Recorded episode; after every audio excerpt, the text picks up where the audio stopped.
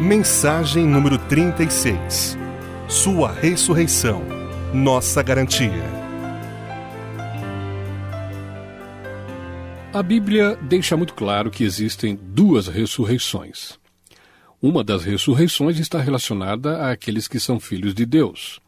A outra ressurreição está relacionada àqueles que não são filhos de Deus, que é a ressurreição para o julgamento. Muito claro nas Escrituras. E então pense sobre a sua vida, a maneira como está vivendo, o que você crê, como você age, como funciona o seu próprio sistema doutrinário, que tipo de ressurreição você terá se você morrer hoje. A ressurreição que leva para a vida eterna ou a ressurreição para o julgamento e eterna separação de Deus. Quando ele criou você e eu, ele tinha um plano para a nossa vida. Cada um de nós individualmente. Deus tinha um plano para a nossa vida. E se nós formos inteligentes o bastante para seguir os seus planos, nós seremos capazes de experimentar o melhor tipo de vida.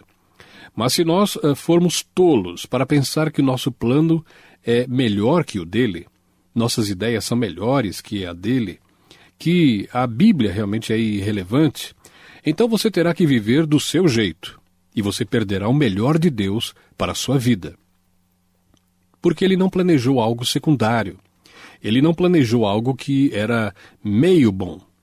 Ele planejou o melhor para a sua vida e a minha vida. E ele está disposto a lhe dar tudo o que é necessário para que você e eu nos tornemos as pessoas que ele quer que sejamos e sejamos capazes de realizar as coisas que ele quer que realizemos na vida. Então, quando nós pensamos na ressurreição, é muito importante que você e eu entendamos, porque existem muitos versículos na Bíblia, na palavra de Deus, que se referem à ressurreição, à volta de Jesus Cristo e assim por diante. E às vezes as pessoas ficam muito confusas. Bom, como é que isso se aplica e isto, como isto pode ser desta forma? Então hoje eu quero explicar tudo isto. E se você ouvir cuidadosamente, você entenderá a sequência dos eventos. Como ele disse nesse texto, você entenderá a ordem da ressurreição que Deus preparou para nós. Eu quero que você veja 1 Coríntios no capítulo 15, e quero ler do versículo 20 até o 28. Então nós voltaremos um pouco, mas comecemos com estes versículos. Lembrando que o capítulo 15 de 1 Coríntios traz uma explicação incrível, detalhada da ressurreição de Cristo, a ressurreição, como nos afeta, o tipo de corpo que nós teremos e assim por diante. Mas eu também quero dar uma olhada nesta ordem, a qual ele nos dá. Começando pelo versículo 20, ele diz: Mas de fato Cristo ressuscitou dentre os mortos, sendo ele as primícias e dentre aqueles que dormiram. Visto que a morte veio por meio de um só homem, também a ressurreição dos mortos veio por meio de um só homem. Pois, da mesma forma como em Adão todos morrem, em Cristo todos serão vivificados. Mas cada um por sua vez. Cristo, o primeiro, depois, quando ele vier, os que lhe pertencem. Então virá o fim, quando ele entregar o reino de Deus, o Pai, depois de ter destruído todo domínio, autoridade e poder. Pois é necessário que ele reine até que todos os seus inimigos sejam postos debaixo dos seus pés. O último inimigo a ser destruído é a morte, porque ele tudo sujeitou debaixo dos seus pés. Ora, quando se diz que tudo lhe foi sujeito, fica claro que isso não inclui o próprio Deus, que tudo submeteu a Cristo. Quando, porém, tudo lhe estiver sujeito, então o próprio Filho se sujeitará àquele que todas as coisas lhe sujeitou, a fim de que Deus seja tudo em todos. Veja o versículo 29. Se não há ressurreição, que farão aqueles que se batizam pelos mortos? Se absolutamente os mortos não ressuscitam, por que se batizam por eles? Então deixe-me explicar isto. Número um, Paulo não está propagando, não está propagando, não está dando suporte para o batismo pelos mortos.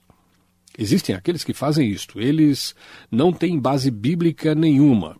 O motivo por que Paulo levanta esta questão é a seguinte: não é porque ele acredite no batismo pelos mortos, mas simplesmente porque ele estava dizendo: se você nem sequer acredita na ressurreição, por que você está batizando pelos mortos? Se você nem sequer acredita na ressurreição, por que você está batizando pelos mortos? Não que ele esteja propagando o batismo pelos mortos, pense nisto. O Novo Testamento ensina de maneira muito clara que o batismo é para aqueles que fizeram uma profissão pessoal de fé em Jesus Cristo. É por isso que nós não batizamos bebês. Nós não batizamos bebês, não ungimos bebês, não fazemos nada disso com os bebês. Por quê? Porque um bebê que tem três meses, dois meses, uma semana, não tem ideia alguma do que está acontecendo com ele ou com ela. Esta é uma coisa para os pais dele fazerem. Quando as crianças crescem acreditando que ela é salva, que ela está bem e que os seus pecados estão perdoados porque ela foi batizada, é absolutamente errado para a criança. E, portanto, batizar alguém no lugar de alguém que morreu, perdido, rejeitando Cristo, qualquer que seja a situação, agora você está sendo batizado no lugar deles, então seu batismo agora vai mudar a vida eterna deles. Não existe nenhum versículo nenhum sinal que indique isto na palavra de Deus. Então é por isso que eu quero deixar bem claro. Agora, volte ao versículo 12 do mesmo capítulo, e aqui está o que Paulo está começando a dizer. Ele diz: Alguns de vocês não acreditam na ressurreição. E se você não acredita na ressurreição, aqui está o que você tem para lidar. Ele diz no versículo 12, 1 Coríntios 15, 12: tem muitos C aqui, veja isto. Ora, se está sendo pregado que Cristo ressuscitou dentre os mortos, como alguns de vocês estão dizendo que não existe ressurreição dos mortos? Se não há ressurreição dos mortos, nem Cristo ressuscitou. Esta é a primeira consequência. Então, Jesus morreu e foi o fim dela. E se Cristo não ressuscitou, é inútil a nossa pregação, isto é, perda de tempo. Ele está aqui dizendo algo para você e que não existe ressurreição. Como também é inútil a fé que vocês têm. Mais que isso, seremos considerados falsas testemunhas de Deus. Nós somos falsas testemunhas se nós não dissermos às pessoas que Jesus ressuscitou dos mortos, se ele não veio. Pois contra ele testemunhamos que ressuscitou a Cristo dentre os mortos. Mas se de fato os mortos não ressuscitam, ele também não ressuscitou a Cristo. Pois se os mortos não ressuscitam, nem mesmo Cristo ressuscitou. E se Cristo não ressuscitou, inútil é a fé de vocês, e ainda estão em seus pecados. Se Cristo não ressuscitou dos mortos, nós ainda estamos andando ao redor, em volta, por aí, em nossos pecados. Somos culpados diante de Deus, estaremos diante dele e prestaremos conta da nossa vida. Neste caso, também os que dormiram, aqueles que morreram antes. Em Cristo estão perdidos. Se é somente para esta vida que temos esperança em Cristo, somos de todos os homens os mais dignos de compaixão. Se Jesus não ressuscitou dos mortos, aqui estão sete razões para você esquecer tudo isto. Mas se ele ressuscitou, e alguns de vocês podem dizer, bom, eu simplesmente não creio que ele ressuscitou dos mortos, e você não pode provar. Bom, deixe-me lhe dizer isto. Você não acredita no Senhor Jesus Cristo. Você não crê que ele é ressurreto ou que foi ressurreto dos mortos. Você não crê que ele está sentado à direita do Pai. Você está numa confusão tremenda. Pela simples razão de que a sua vida está contra o mundo. Ele veio para perdoar os nossos pecados. Ele enviou o Espírito Santo para viver dentro de nós. Então, o que ele iria assegurar, permitir e nos capacitar a nos tornarmos é pessoas que ele queria que fôssemos e fazer o que ele quer que façamos. E então Jesus Cristo teria que ressuscitar. Ressuscitou e ainda vive. Agora aqui está o que eu quero que você veja, segundo a ordem de Deus. E se você colocar a sua atenção nesta passagem, no que ele diz, versículo 23, veja bem mas cada um por sua vez, Cristo o primeiro, depois, quando ele vier, os que lhe pertencem. Antes de tudo, deixe-me começar com o fato de que a ordem de Deus na ressurreição, Jesus Cristo, é e era o primeiro. E eu quero que você veja algo aqui muito significativo, porque a língua grega é tão absolutamente precisa de várias formas. Por exemplo, Se eu disser alguma coisa no pretérito, ele pegou o livro, isto seria pretérito, e ponto final. Alguma coisa aconteceu, ele pegou o livro. Se eu colocar alguma coisa no pretérito, significa que alguma coisa aconteceu e ainda está acontecendo. Então, quando ele diz aqui, por exemplo, agora Cristo foi ressuscitado, ele colocou isto no pretérito perfeito, que significa não somente que alguma coisa aconteceu naquele momento, ele ressuscitou, mas ele está vivendo o estado ressurreto. Então ele não viveu para morrer novamente. Ele vive e vive para toda a eternidade. Então, o primeiro na ordem de Deus é a ressurreição de Jesus Cristo. E ele ainda vive. E a Bíblia diz: ele está sentado à direita do Pai, Colossenses 3:1, para interceder por nós.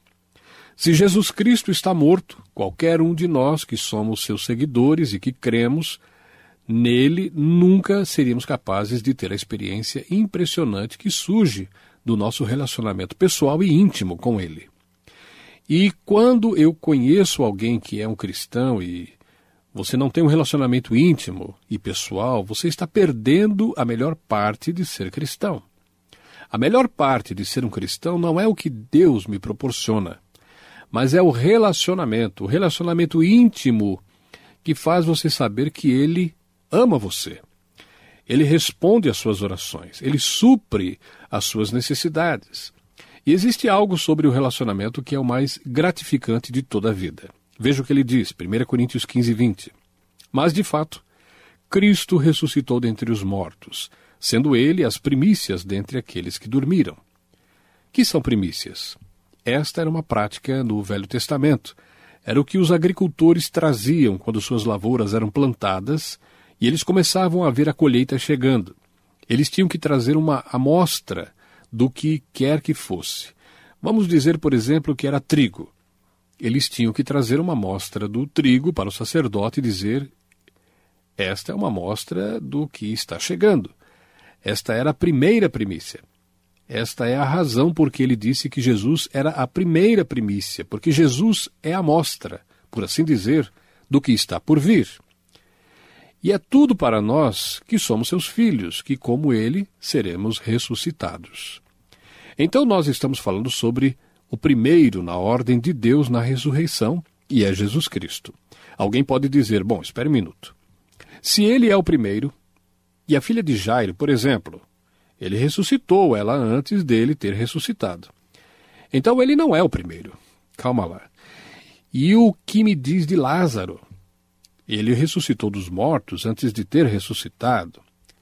Mas o que aconteceu com a filha de Jairo e com Lázaro e todos os outros que ele ressuscitou? Eles morreram de novo.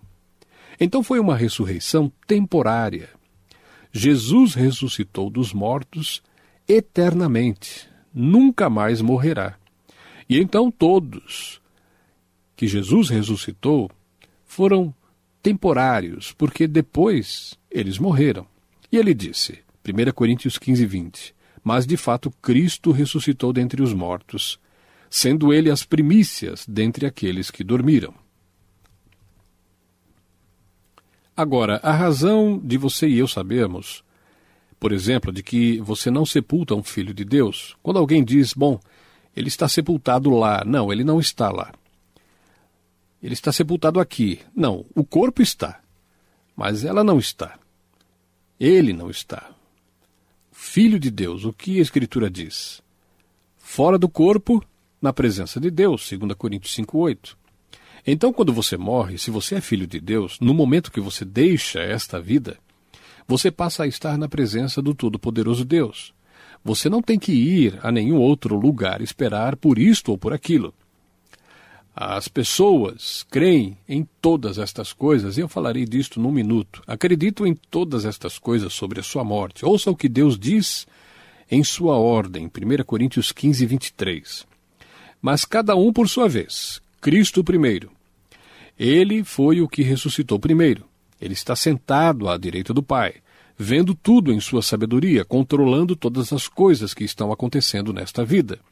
Ele diz que ele está sentado lá, intercedendo por nós, olhando por nós, cuidando de nós, com todos os as suas hostes angelicais trabalhando a favor de seus filhos. Então, o primeiro passo, o primeiro passo e a primeira fase do plano de ressurreição de Deus é claramente a ressurreição de Jesus Cristo. E nós sabemos o que a Escritura diz sobre isto e sabemos como pessoas negavam isto e negam ainda hoje. Bom, eu não acredito na ressurreição. Você não acredita na ressurreição, você não acredita em Jesus. Um dia desses, você vai morrer. E a Bíblia diz: está ordenado ao homem morrer uma só vez, e depois disto, o juízo. Hebreus 9, 27. Não tem escapatória. As únicas pessoas que escapariam da morte era se Jesus viesse hoje para tirá-las. A Bíblia deixa isto muito claro. E nós veríamos em segundo exatamente o que acontece quando ele voltar. E então nós escaparíamos da morte, mas isto é inevitável. Está ordenado ao homem morrer uma só vez, e depois disto, o juízo. Então Jesus é a primeira primícia. Ele é o exemplo perfeito da ressurreição. E ele, ouça bem isto, é nossa garantia de que eu e você podemos esperar. Agora, a segunda coisa que eu quero que você veja aqui é esta. 1 Coríntios 15, 21. Visto que a morte veio por meio de um só homem, também a ressurreição dos mortos veio por meio de um só homem. Pois, da mesma forma como Adão, todos morrem. Em Cristo todos serão vivificados. Agora veja isto com atenção. O que ele está dizendo aqui é que ele está comparando Jesus com Adão. E o que ele diz é: como por um homem, por exemplo, um homem seria Adão, o pecado veio ao mundo. Deus criou um mundo perfeito, mas ele deu ao homem o direito de escolher viver em obediência ou obediência.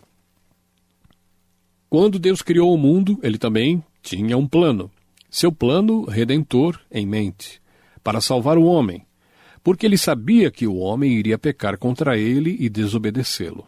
A Bíblia deixa isto muito claro em Romanos 5,19. Logo assim como por meio da desobediência de um só homem, muitos foram feitos pecadores, assim também por meio da obediência de um único homem, muitos serão feitos justos. Agora vou deixar uma coisa muito clara aqui. Porque Adão pecou, a natureza humana entrou no mundo. Cada pessoa que nasceu depois dele tem esta natureza pecaminosa, todos nós. E eu mencionei, cometi um erro um dia, uma jovem senhora que trouxe sua uh, doce menininha de alguns meses, talvez nem tanto, acho que só um mês. E você sabe, ela era tão perfeita e doce, tanto quanto a mãe, que estava apaixonada pelo bebê. E eu entendo, concordo com ela, estava feliz por ela, e esta criança estava crescendo perfeita. E eu cometi um erro de dizer: você sabe que ela tem uma natureza pecaminosa. Não é uma coisa muito popular para se dizer. Mas ela tem, e eu disse. Ela me criticou um pouco, ela não tem uma natureza pecaminosa. Eu disse, espere até ela completar 12 anos. Então, você vai voltar e me dizer: sim, ela tem uma natureza pecaminosa. Porque nós viemos ao mundo com esta tendência de ficar longe de Deus, longe da obediência. Nós temos que aprender a obedecer. Nós não aprendemos a desobedecer, nós aprendemos a obedecer. Tudo que nós temos é uma natureza pecaminosa. Este é o motivo que faz uma pessoa rejeitar Jesus, mas esta pessoa diz: Bom, eu faço boas obras, eu não matei ninguém, não adultero, não roubo, não minto ou engano e todas estas coisas. As boas coisas eles acham que têm na vida. O que eles estão esquecendo é o seguinte: eles têm uma natureza pecaminosa que eles têm de aprender a lidar com ela. A natureza interna do homem tem que lidar com isto, tem que ser transformada. O perdão dos pecados, a novidade de vida, um novo espírito que a Bíblia chama de nascer de novo, e a parte disto que você tem é uma vida antiga que você acabou de pintar. Você está fazendo isto e fazendo aquilo e fazendo outras coisas e você pensa de alguma forma, por que você é melhor que alguém? Ou que você está fazendo boas obras você então será salvo. Eu quero que você volte um pouco e veja o capítulo 7 de Mateus. E muitas pessoas que não creem em boa parte da Bíblia dirão: O que eu creio são nos Dez Mandamentos e no Sermão da Montanha.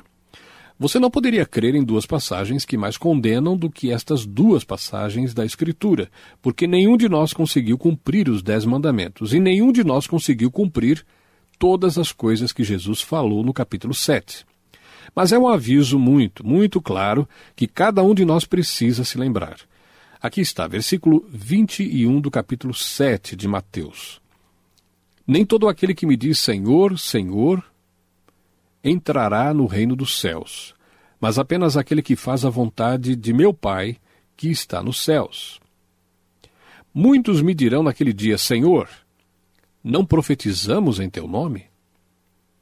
Em teu nome não expulsamos demônios e não realizamos muitos milagres? Então eu lhes direi claramente: nunca os conheci. Afastem-se de mim, vocês que praticam o mal. Por quê? Como uma pessoa poderia fazer todas estas obras, e especialmente este tipo de obras, e Jesus Cristo responder a elas: Eu nunca os conheci, afastem-se de mim por toda a eternidade por causa da sua iniquidade? Porque ouçam, uma coisa é pintar o celeiro de vermelho, outra coisa é se por dentro ele está cheio de sujeira, corrupção e tudo mais. A pessoa que não foi salva pela graça de Deus nasceu de novo pelo seu espírito está perdida. Não é um filho de Deus. Boas obras, a Bíblia diz, não por boas obras de justiça que fizemos ou dissemos, mas ele disse pela sua graça e misericórdia, amor, que ele nos salvou. O que nós temos é esta atitude suave, levemente cinzenta a respeito do pecado. Pecado não é tão mal, Deus está exagerando. Ele não está exagerando. É o pecado que separa o homem de Deus. É o pecado que separa o homem de Deus por toda a eternidade. Suas boas obras, ele diz, são trapos de imundície. Elas são inaceitáveis. E um dia você estará diante do juízo de Deus e dará conta da sua vida e todas as boas obras. Ele diz: Eu nunca te conheci. Eu não estou impressionado com suas obras. Expulsar demônios, fazer tudo isto, não me impressionou. Isto é um relacionamento. Não são suas obras, não é o que você tem por fora, é o seu espírito, é a sua natureza. Quando sua natureza é transformada pela graça de Deus, então você se torna filho de Deus. E você começará a agir com sua nova natureza, e Deus fará algo incrível em sua vida. E quando ele fala aqui, se você notar nesta passagem em particular, sobre um homem chamado Adão e outro homem chamado Cristo, o que Adão fez? Adão trouxe o pecado ao mundo e Jesus veio para nos redimir, nos resgatar. E este resgate inclui nosso corpo, bem como nossa alma, nosso espírito e nosso ser. Então vejamos isto por um momento agora. Ele diz, 1 Coríntios 15, 20. Mas de fato Cristo ressuscitou dentre os mortos, sendo ele as primícias dentre aqueles que dormiram. Visto que a morte veio por meio de um só homem, também a ressurreição dos mortos veio por meio de um só homem. Pois, da mesma forma como em Adão todos morrem, em Cristo todos serão vivificados. Veja isto com atenção. Existem pessoas que acreditam que todo mundo eventualmente será salvo. Existem aqueles que acreditam que quando as pessoas morrem, elas vão para algum lugar e sofrem por um tempo, e então, depois que sofreram o suficiente, elas saem dali. Veja bem, se você tem que sofrer por um tempo, por que Jesus teve que morrer? E existem uh, aqueles que acreditam que todas as pessoas são salvas. Eu não sei onde você está nisto tudo, mas não vê isto na palavra de Deus. Alguém pode dizer, mas veja o que ele disse. Ele disse, 1 Coríntios 15, 22, Pois, da mesma forma, como em Adão todos morrem, em Cristo todos serão vivificados. Você está esquecendo uma coisa: é em Cristo que uma pessoa é vivificada. Sem relacionamento pessoal com Jesus Cristo, não há salvação, não há perdão. E o homem estará diante do Santo Deus e dará conta da sua vida de desobediência e pecado. A natureza pecaminosa não pode ser mudada, nem a experiência do novo nascimento. Paulo diz: Eis que todas as coisas se fizeram novas. Aqueles que morrem em Cristo Jesus dão as costas para uma vida de pecado, crendo em Jesus Cristo como Salvador, e são feitos novas criaturas em Cristo. Ele diz, 1 Coríntios 15, 22, em Adão todos morrem, em Cristo todos são vivificados. Isto é, se crerem nele como seu salvador pessoal. Então não existe outro grupo. E todo grupo que crê que quando você morre é o fim para você, isto é, quando você morre é o fim de tudo. Você terá um terrível despertar. Está ordenado ao homem morrer uma só vez e depois disto, o inevitável juízo do Todo-Poderoso Deus. Então veja, sempre vai existir pessoas desta forma. Pessoas que veem como uma teologia diferente, uma filosofia diferente de vida. Você percebe que eles todos, sem exceção, querem ignorar Jesus Cristo e uma vida de obediência. Eles querem ignorar toda esta ideia de pecado. Eles querem ignorar toda esta natureza pecaminosa. Eles vão trabalhar nisto para que seja agradável e atraente. Então, na ressurreição, o povo de Deus, quem ressuscitou? Aqueles que ressuscitaram são os que creram em Jesus Cristo como Salvador pessoal. Porque pense nisto. E veja um não cristão, não pense nisto logicamente. Você quer me dizer que você está indo para o céu, tendo você rejeitado Jesus, tirando ele da sua vida, não querendo ir a nenhuma igreja? Não me venha com esta conversa bíblica. Você não quer nada disto. Mas um destes dias, de alguma maneira, você ficará bem. Você sabia que no céu você estaria fora de lugar? Você teria que viver conosco, você teria que viver com todos nós que cremos na Bíblia, no Deus vivo, nos seguidores e testemunhas de Jesus. Veja, a verdade é que o único caminho que poderá levar você até lá é através de Jesus Cristo. E ele diz: Ninguém vai ao Pai senão por mim. O Pai e eu somos um.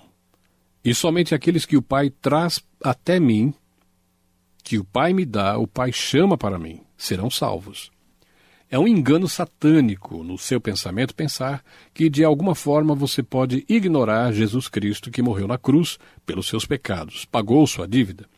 Porque ele pagou toda a sua dívida. Não quer dizer que você foi perdoado. O privilégio de ser perdoado, o privilégio de ter uma nova natureza, o privilégio e o poder de Deus em sua vida acontecerá se você estiver disposto a receber seu filho. Mas quando você deliberadamente, de livre e espontânea vontade, rejeita seu filho, sua necessidade de perdão, seu sangue derramado na cruz, você está absolutamente perdido por toda a eternidade aos olhos de Deus, até tomar uma decisão. Ouça, vida tem tudo a ver com Jesus Cristo. Isto é o que vida significa. Ele é o governante soberano do universo. Ele é o único salvador do homem. Ele é o nosso Senhor e Mestre. Ele governa sobre todos. Cada esperança que temos, cada certeza que temos está ligada à pessoa de Jesus Cristo. Você não pode negá-lo e profanar seu nome e amaldiçoá-lo e evitá-lo e odiar a igreja e perseguir cristãos e acabar com tudo que é santo e justo e ir para o céu. Você está totalmente equivocado. Você pode ser perdoado de tudo isto, sim, no momento em que você se dispuser a pedir a Jesus Cristo para perdoá-lo de seus pecados, no momento que você disser a Ele que crê que Ele morreu no Calvário, pagou suas dívidas, que você está se rendendo a Ele, a sua vida a Ele, e pedindo a Ele para perdoar os seus pecados e fazê-lo seu filho, no momento em que você disser isto a Ele, sinceramente disser isto, será salvo pela graça de Deus. Suas dívidas de pecado estão canceladas, de uma vez por todas. Seu nome está escrito no livro da vida e você se tornará um filho de Deus e nunca se perderá. Você diz: Bom, suponhamos que eu peque depois de ter sido salvo. Ele cuidará disto. Você chama de castigo. Você chama disciplina, ou algumas vezes você pode pensar: isto é punição. Mas veja, a razão de Deus disciplinar aqueles que Ele ama é porque Ele quer o melhor para nós. Deus nos disciplina. Ele não nos lança fora. E algumas vezes nós pensamos que o calor é quente demais e não podemos aguentar. Mas sim, nós podemos. Ele nunca coloca muito sobre nós.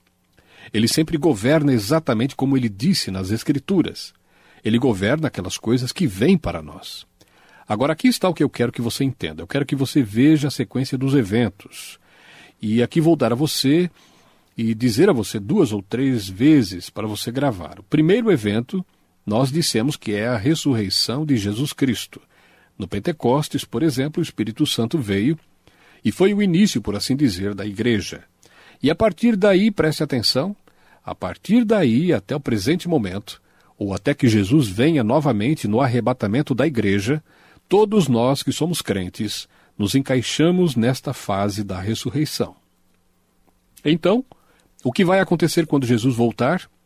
Vamos para 1 Tessalonicenses e eu quero que você abra no capítulo 4. 1 Tessalonicenses, capítulo 4, ele diz, Paulo escreve, e aqui está o que ele diz, versículo 13: Não queremos que vocês sejam ignorantes quanto aos que dormem. Falando agora dos que creram e morreram antes. Não queremos que vocês sejam ignorantes quanto aos que dormem, para que não se entristeçam como os outros que não têm esperança. Se cremos que Jesus morreu e ressuscitou, cremos também que Deus trará, mediante Jesus e com ele, aqueles que nele dormiram. Como ele os trará se eles estão na sepultura? Você entendeu? Em outras palavras, se eles estão com ele fora do corpo, na presença do Senhor, então como é que ele irá trazê-los se eles estão aqui? Somos nós que estamos aqui, veja isso. O que eu quero que você entenda é o que significa dormir e não tem nada a ver com dormir na sepultura.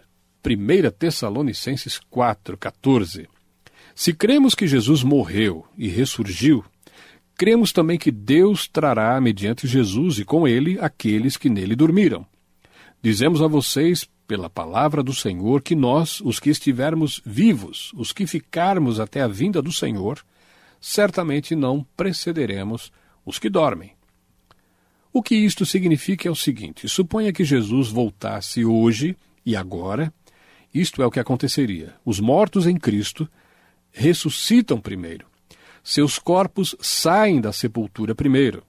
Então nós que estamos vivos e aqui seremos arrebatados, juntamente com eles, nas nuvens, para encontrar o Senhor nos ares.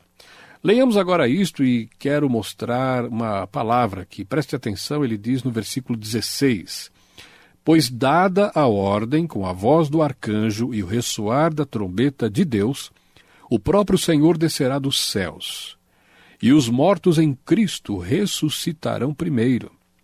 Aqueles que morreram em Cristo ressuscitarão primeiro, não simplesmente os mortos, aqueles que morreram em Cristo, salvos.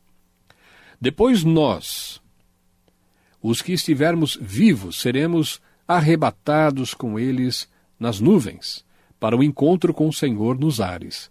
E assim estaremos com o Senhor para sempre. Agora veja o que ele diz em 1 Coríntios 15.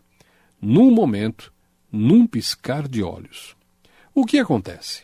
Estes corpos ressurretos de nossos entes queridos serão transformados como o corpo de Cristo, e seremos arrebatados com eles, nas nuvens, para o encontro com o Senhor nos ares. E isto é o que eu quero mostrar a vocês. Nestes dias e tempo, você e eu estamos vivendo na era da igreja, Pentecostes até o tempo presente. Então, o que acontecerá em seguida? Jesus voltará para os seus crentes, para a sua igreja, como nós lemos aqui, indo para estar com o Senhor. Então, imediatamente depois disto, ou provavelmente na fase definida antes, chegará o tempo da grande tribulação, que é descrita no livro do Apocalipse. A maioria do livro do Apocalipse começa com isto. E se você voltar um pouco no Novo Testamento, por exemplo, você poderá ir até o capítulo 24 de Mateus, por exemplo. E neste capítulo 24, um versículo aqui que eu quero que você veja daqui a pouco, mas é a descrição das coisas que irão acontecer, mais especificamente do livro do Apocalipse. As pessoas dizem: Bom, eu não entendo este livro, não faz sentido.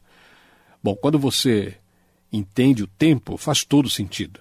Este é o período da grande tribulação, quando literalmente, desculpem-me, todo o inferno vai cair diante da terra. E por um período de tempo, provavelmente sete anos. E ao fim deste tempo, o que acontecerá? Vamos para o capítulo 24 de Mateus e vejamos alguns versículos. Ele está descrevendo os períodos de tempo da tribulação e então ele diz, versículo 29. Mas eles insistiram muito com ele Fique conosco, pois a noite já vem, o dia já está quase findando. Então ele entrou para ficar com eles. Quando estava à mesa com eles, tomou o pão, deu graças, partiu e o deu a eles. Então os olhos deles foram abertos e o reconheceram, e ele desapareceu da vista deles. Em 1 Tessalonicenses, Jesus Cristo vem para a sua igreja, somente para os seus crentes. Não diz nada nesta passagem sobre os incrédulos. Agora, ele está vindo para o quê? Se você prestar atenção nesta passagem, ele diz que ele está voltando e todos irão vê-lo e sentir os efeitos disto. Vá agora para o capítulo 1 de Apocalipse por um momento. Preste atenção como João começa este livro. No primeiro capítulo, ele está falando sobre como Deus se parece e como Jesus se parece em sua visão. E é claro, o que irá acontecer. Veja o primeiro capítulo. Ele diz no versículo 7: Eis que ele vem com as nuvens, e todo olho verá, até mesmo aqueles que o traspassaram.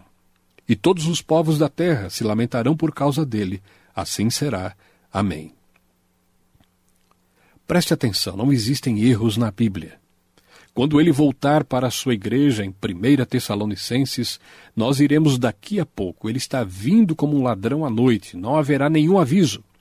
Não diz nada que todo o olho verá, nós o veremos sendo preso.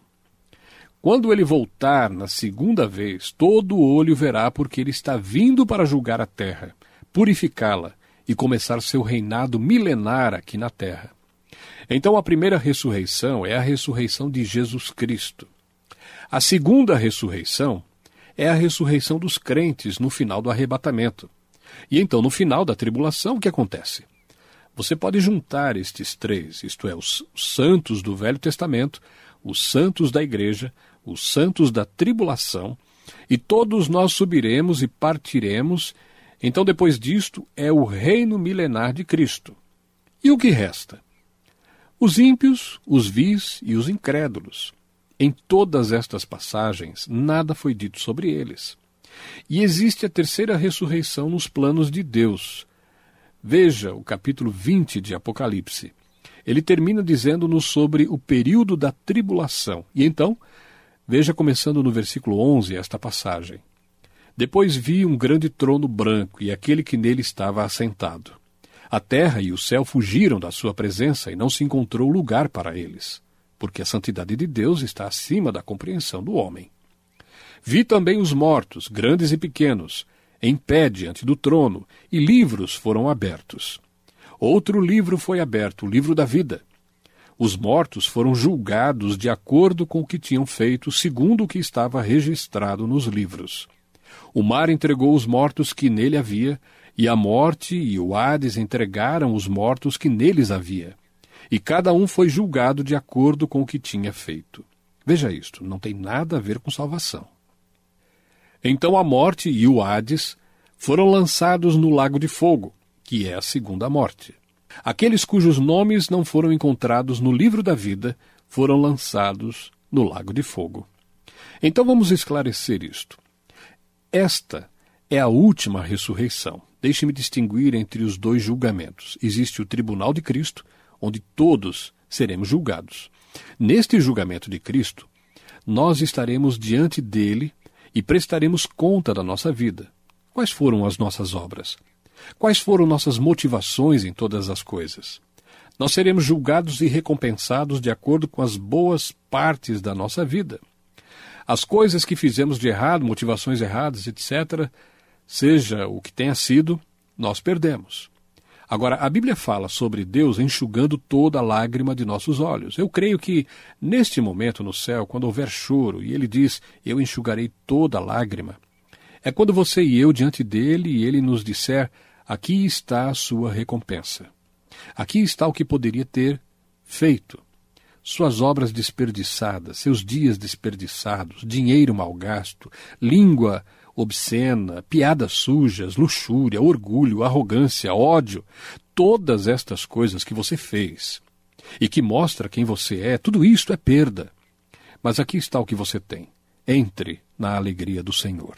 Às vezes eu penso nisto, um pedaço de queijo americano, uma espécie de queijo é, de prato quadrado, eu penso, Deus, eu não quero parecer um queijo suíço quando eu estiver diante de ti, com algum pedaço fatiado.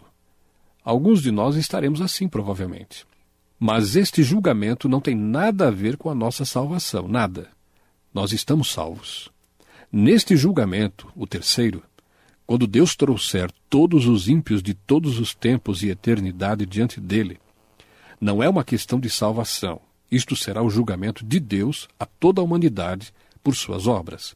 Aqueles que rejeitaram o Senhor, Jesus Cristo, serão julgados por suas obras e serão recompensados de acordo com seu grau de punição. Você diz: Nós todos teremos grau de punição? Sim. Seremos julgados por três coisas, preste atenção. Quanto conhecimento eles tinham? Quantas oportunidades tiveram? E o que eles fizeram com isto? O julgamento de Deus é absolutamente justo e reto e perfeito.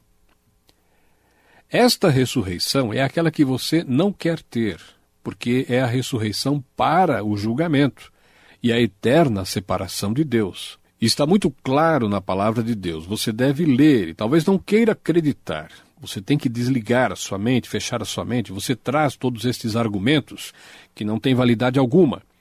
Separado de Jesus Cristo, você não pode ser salvo. Separado de Jesus Cristo, você estará frente ao Santo Deus. Ouça, como você pode encarar o Santo Deus tendo rejeitado o seu filho? Quando ele disse: Você vê a mim, vê o Pai, o Pai e eu somos um, rejeitar o filho é rejeitar a Deus. As pessoas dizem: Bom, eu não creio em Jesus, mas eu creio em Deus. Você não tem seu próprio Deus. Bom, eu não creio em Jesus, mas eu creio em Deus. Você tem seu próprio Deus, mas não tem o Deus, o Senhor Jesus Cristo. Está claro. É um versículo após outro, e outro, e outro, ah, na Bíblia toda. Você não pode ter Deus sem Cristo. Alguém dirá: Eu creio que sou um bom homem. Você não pode ter nenhum. Eu posso acreditar que ele era um operador de milagres, um bom homem, ele era um bom exemplo para nós. Não, não pode. Se Jesus Cristo é o Filho de Deus, quem ele diz que é, e se ele não é quem ele alegou ser, então ele é um mentiroso e uma fraude, e você não deveria crer nele. Se ele é quem ele é, todos nós estamos condenados, por causa dos nossos pecados, e salvos pela sua graça, misericórdia e amor.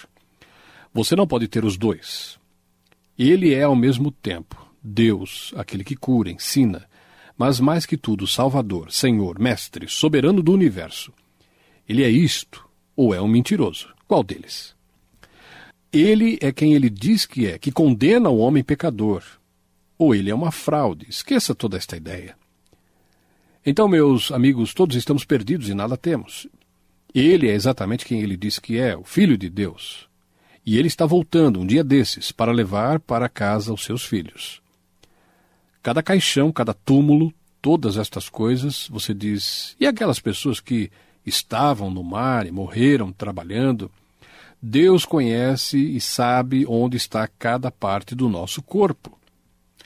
Ele diz: ouça, nós teremos um novo corpo.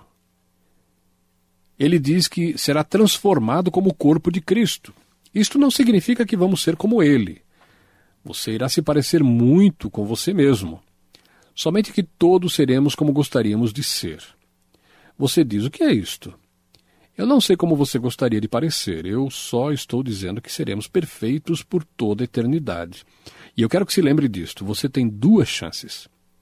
Você pode estar na ressurreição dos justos, neste dia e época, o corpo de Cristo, ou você pode morrer sem Cristo e ir para a ressurreição do julgamento final e ser eternamente separado de Deus, e você só tem uma alternativa, e seu nome é Jesus.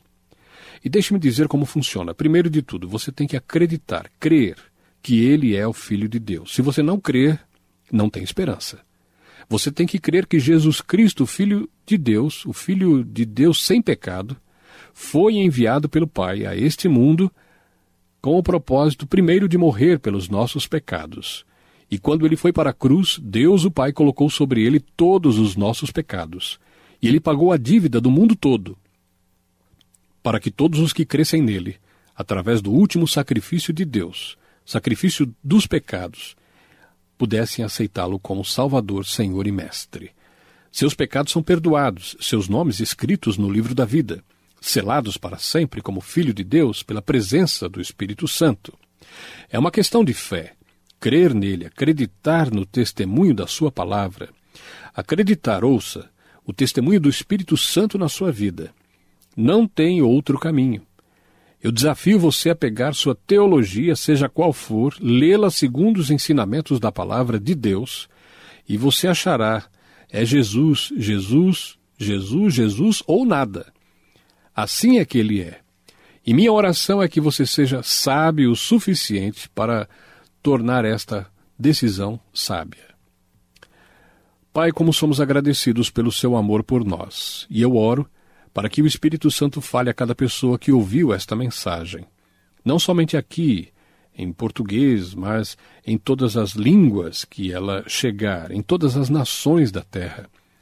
Nós oramos para que o Espírito Santo toque no coração das pessoas, que os comova, que as objeções e negações e animosidades contra a mensagem comece de repente a esfriar e passem, pelo menos, a considerar o Senhor poderia tornar isto verdade? E, Pai, o Senhor sabe a verdade. E eu oro para que milhões de pessoas sejam salvas, milhões de pessoas que foram a Ti, milhões de pessoas que estão imersos em todo tipo de dificuldades, problemas, provações, sentindo-se impotentes e com medo do Deus que acreditam, percebam que não há medo em Ti, mas amor, perdão e bondade. Se nós nos dispusermos a ser sábios suficientes para receber Jesus Cristo como nosso Salvador, te agradecemos em nome dele. Amém.